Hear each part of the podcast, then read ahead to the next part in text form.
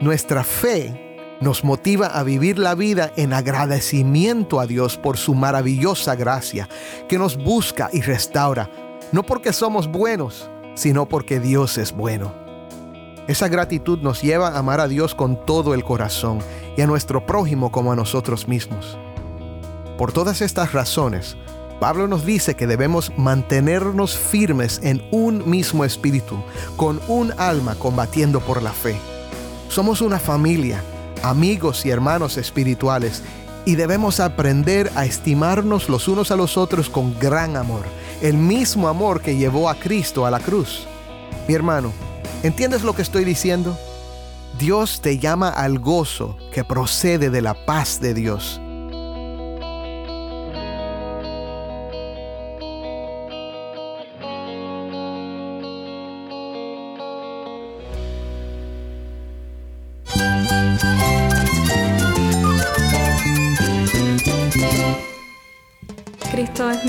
Cristo es el Rey del universo, es quien guía nuestras vidas. Él es grande y amoroso. Él es real. Solamente Jesucristo es nuestro Señor y Salvador.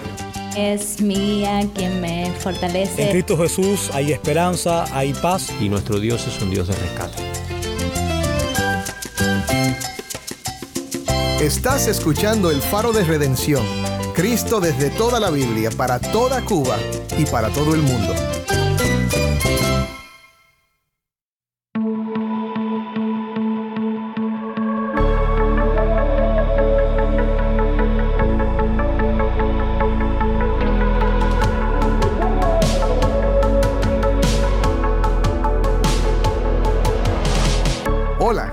Soy el pastor Dani Rojas, el nuevo director y locutor del Faro de Redención. Gracias por acompañarme hoy. Continuamos con nuestra serie nueva de dos semanas titulada En Cristo, el misterio del gozo. Estamos explorando juntos el libro de Filipenses, en el cual encontramos la clave del gozo que tanto anhelamos como humanos. La pregunta que estamos explorando a lo largo de esta serie es, ¿de dónde procede ese gozo? Hoy estudiamos Filipenses 4 del 1 al 7, donde descubriremos la maravillosa paz que viene de mantener relaciones pacíficas. Pablo nos anima a mantenernos firmes en el Señor y a buscar la unidad entre nosotros. Al dejar a un lado las disputas y vivir en armonía, experimentamos el gozo que procede de la paz de Dios, una paz que, como dice Pablo, supera toda comprensión. Si tienes una Biblia, busca Filipenses capítulo 4 y quédate conmigo para ver a Cristo en su palabra.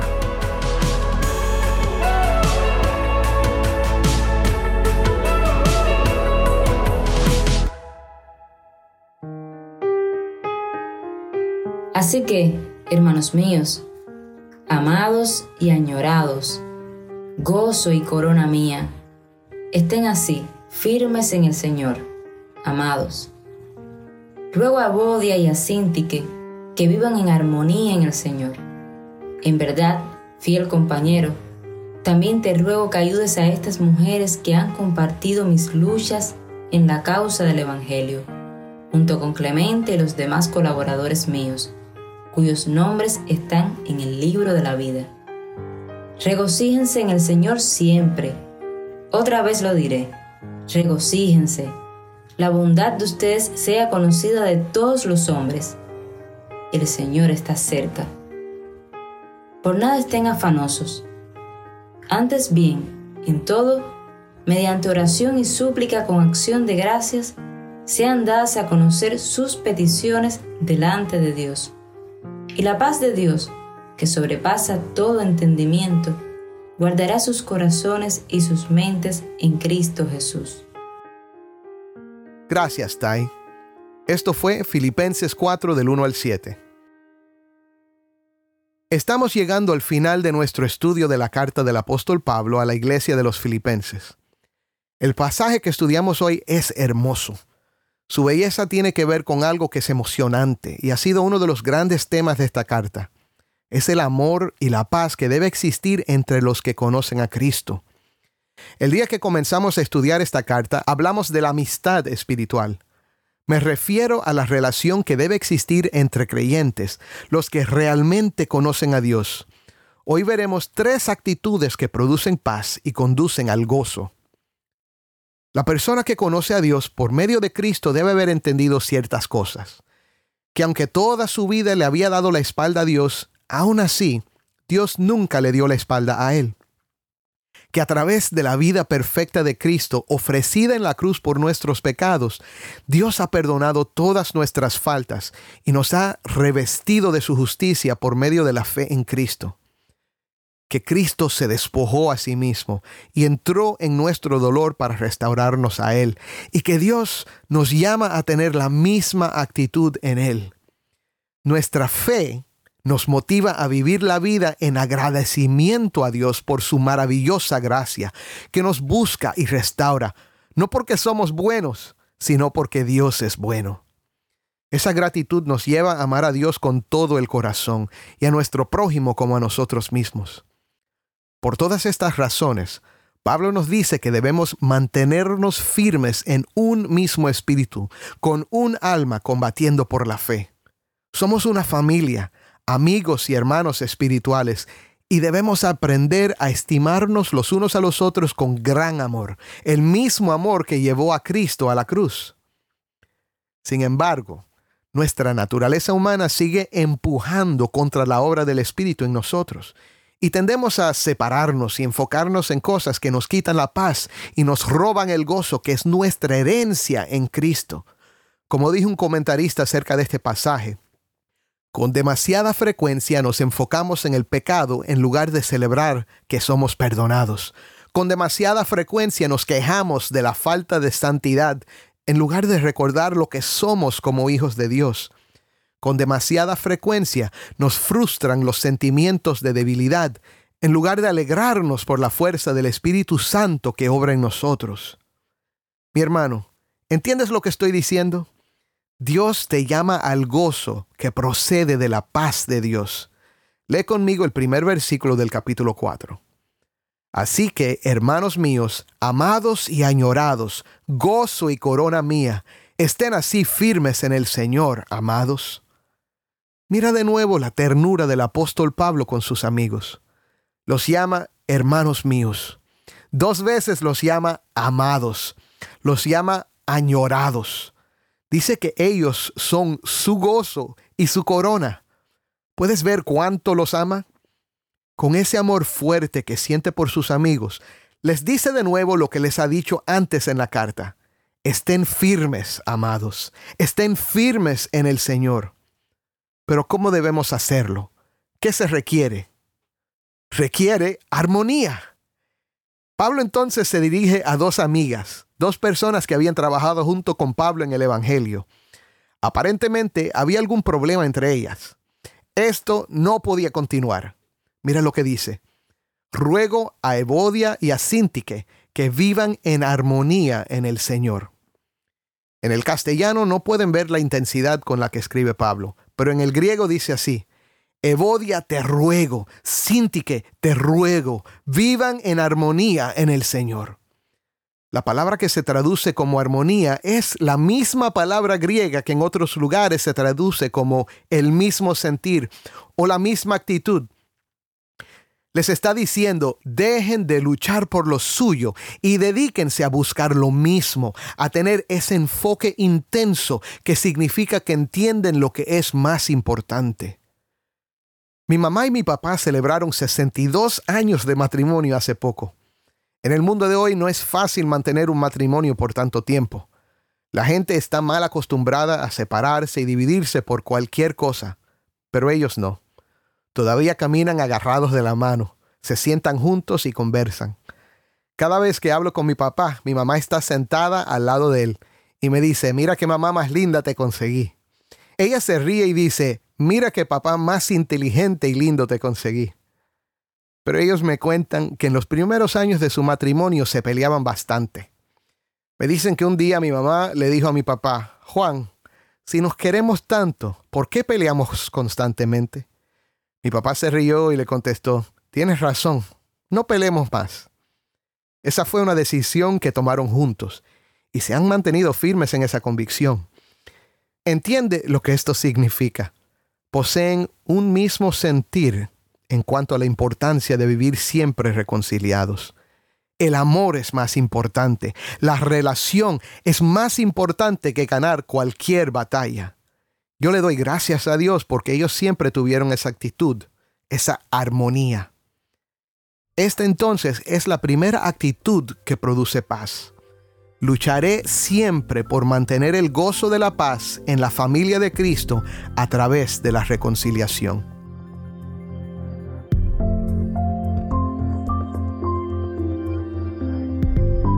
Mira ahora cómo Pablo describe cómo una familia espiritual lucha por esto. En verdad, fiel compañero, también te ruego que ayudes a estas mujeres que han compartido mis luchas en la causa del Evangelio junto con Clemente y los demás colaboradores míos, cuyos nombres están en el libro de la vida. Observa que Pablo pudo haberle dado la instrucción solo a las dos hermanas. Sin embargo, invita a los demás a ayudarlas. Es probable que las personas que él menciona como su fiel compañero, junto con Clemente y los demás colaboradores, eran los líderes de la iglesia filipense. Al principio de esta carta, Pablo se dirigió a los obispos y a los diáconos. Tal vez estos son los que están recibiendo estas instrucciones tan importantes. El trabajo de los líderes de la iglesia es ayudar a los hermanos a siempre mantenerse unidos y reconciliarse cuando surjan problemas. Amigo, si tú eres líder en una iglesia, esta es tu tarea. Muchas veces los líderes contribuyen al problema. Participamos en chismes, saltamos a conclusiones sin saber toda la información y no oramos pidiéndole a Dios sabiduría para navegar las diferencias entre nosotros. Examina tu corazón, mi amigo. ¿Estás luchando por mantener el gozo de la paz en la familia de Cristo?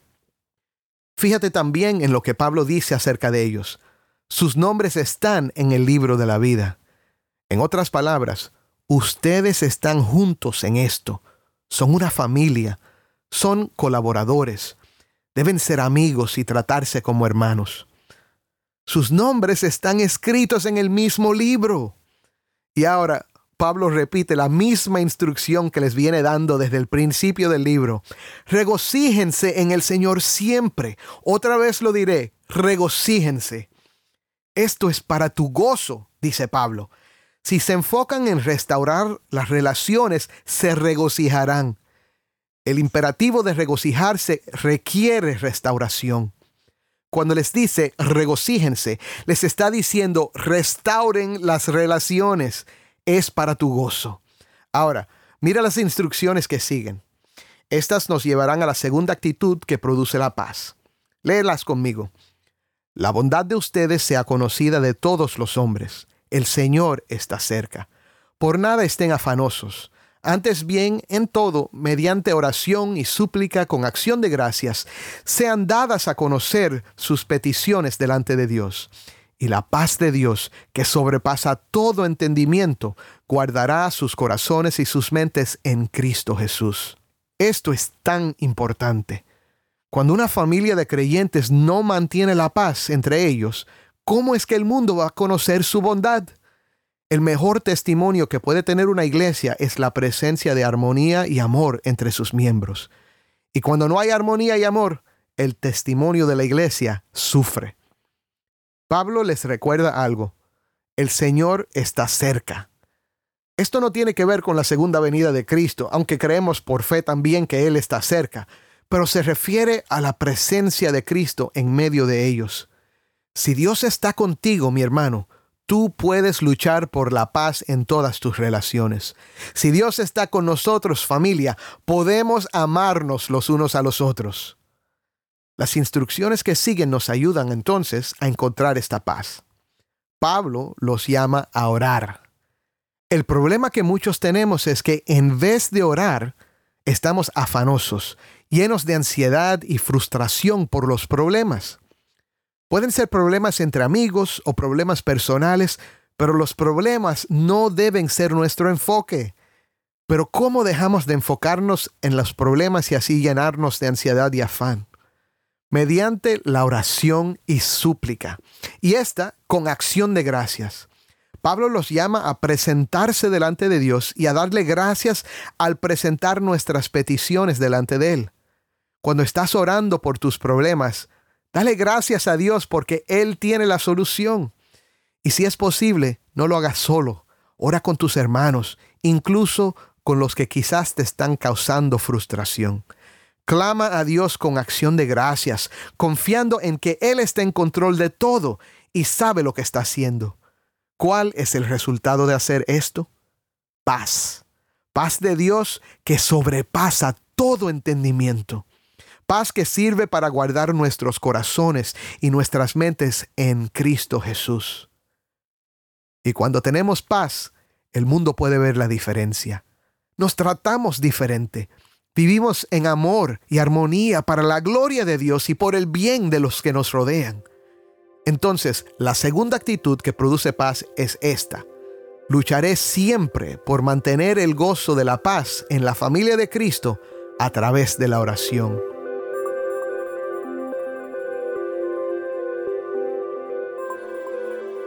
Ahora, como te dije hace un ratico, nuestra carne siempre empuja contra la obra del Espíritu Santo en nosotros.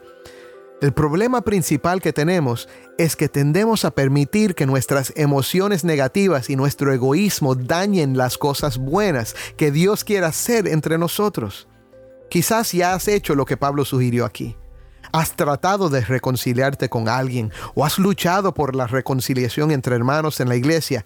Incluso has orado como Pablo, pero pronto empiezas a fijarte en esas cosas que te caen mal de las otras personas y comienzas a batallar de nuevo. Mira las instrucciones que Pablo les da a sus amigos.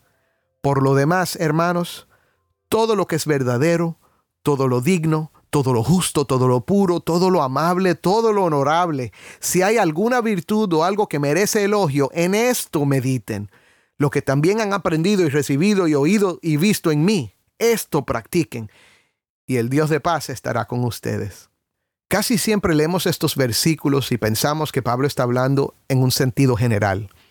Creemos que nos está llamando a meditar en cosas buenas y claro, esto es una buena idea, pero hay algo más que Pablo está diciendo aquí. En tus relaciones con tus amigos espirituales, con los miembros de la familia de Cristo, Lucha siempre por mantener el gozo de la paz en la familia de Cristo, buscando lo mejor de las personas y perdonando lo peor. Ese es el tercer punto. Escucha, mi amigo, nadie es perfecto. No solo eso, todos luchamos con el pecado, aunque también somos santos en Cristo.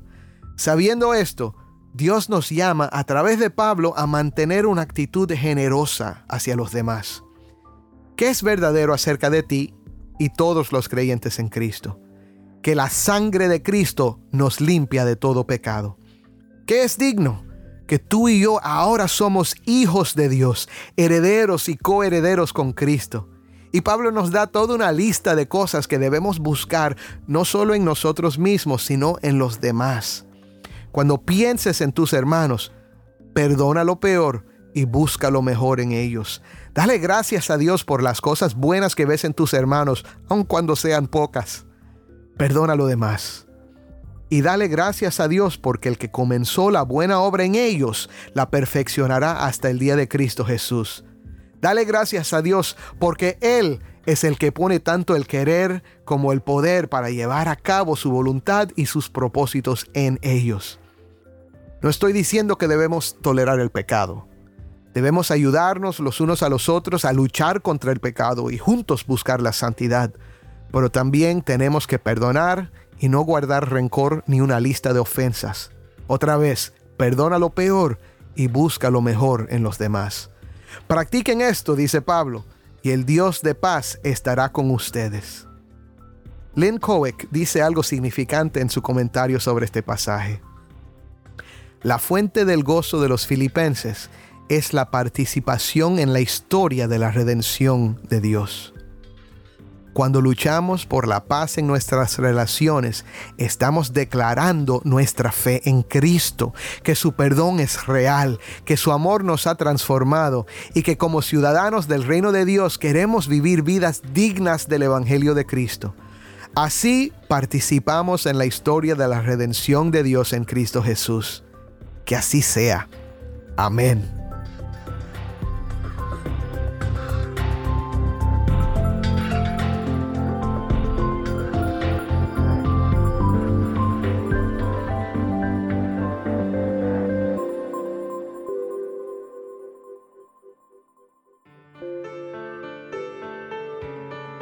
Soy el pastor Dani Rojas y esto es el faro de redención.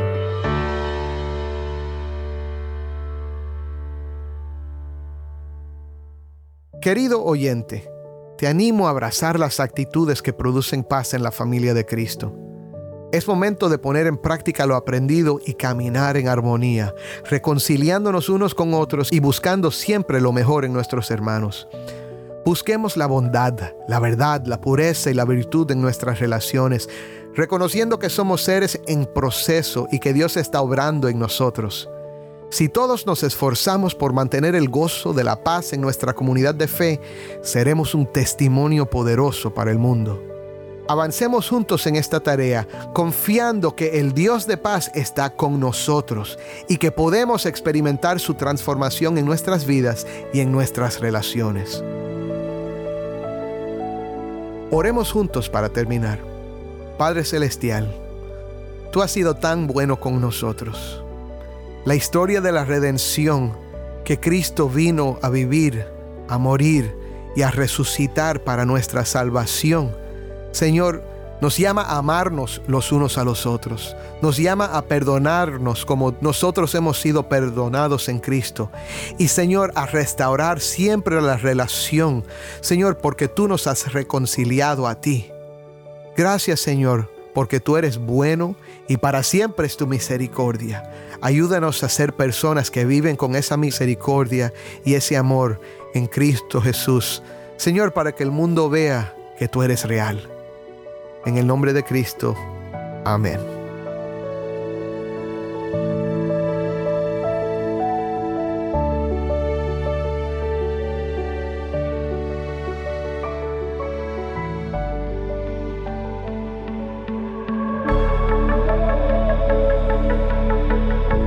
Si estás escuchando por el podcast, te quiero agradecer por tu ayuda en hacer que crezca la audiencia del faro.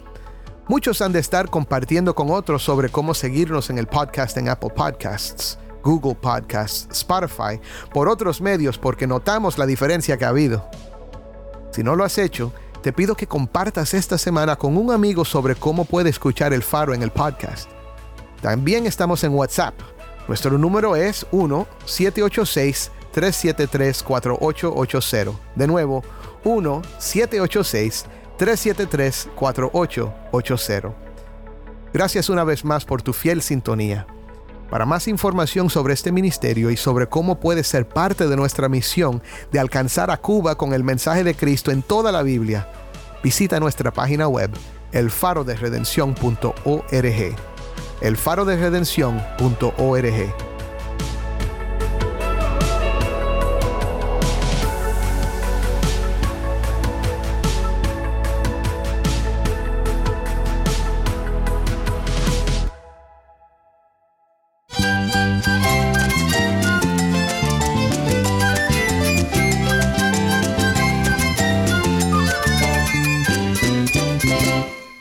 el pastor Dani Rojas y esto ha sido el faro de redención. Te invito a que me acompañes mañana en esta serie, En Cristo, el misterio del gozo. El faro de redención, resplandeciendo la luz de Cristo desde toda la Biblia, para toda Cuba y para todo el mundo.